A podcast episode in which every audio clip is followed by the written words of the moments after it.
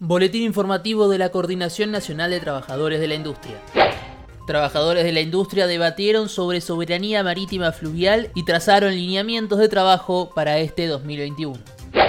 En una nueva reunión, los integrantes evaluaron la situación actual del proyecto de hidrovía, la puesta en marcha y el dragado del canal de Magdalena para una salida soberana al Océano Atlántico.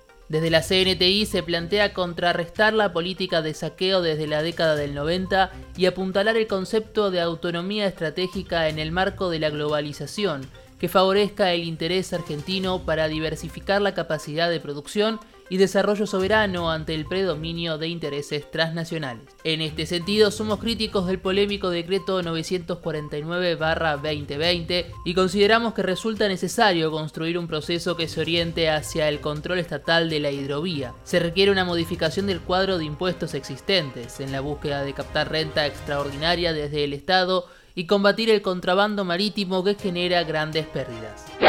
El compañero Beto Galeano informó los avances de la campaña de la CNTI para la extracción e industrialización de litio de forma soberana. El 24 de febrero se lanzará una campaña para la creación de una empresa binacional junto a Bolivia y la CNTI apoya y participará de esta campaña. A su vez, esto sería un primer paso dentro del planteamiento en cuanto a la necesidad de industrializar las materias primas para poder desarrollarnos de forma soberana.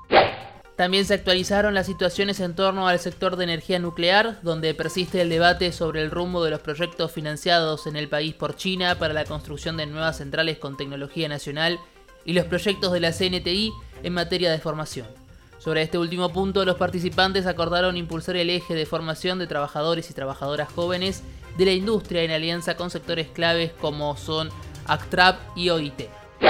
Finalmente se acordó para la próxima reunión semanal contar con un bloque de autoformación a cargo de la Asociación de Buzos Profesionales. Seguinos en Facebook y en Twitter. Nos encontrás como arroba CNTI CTA.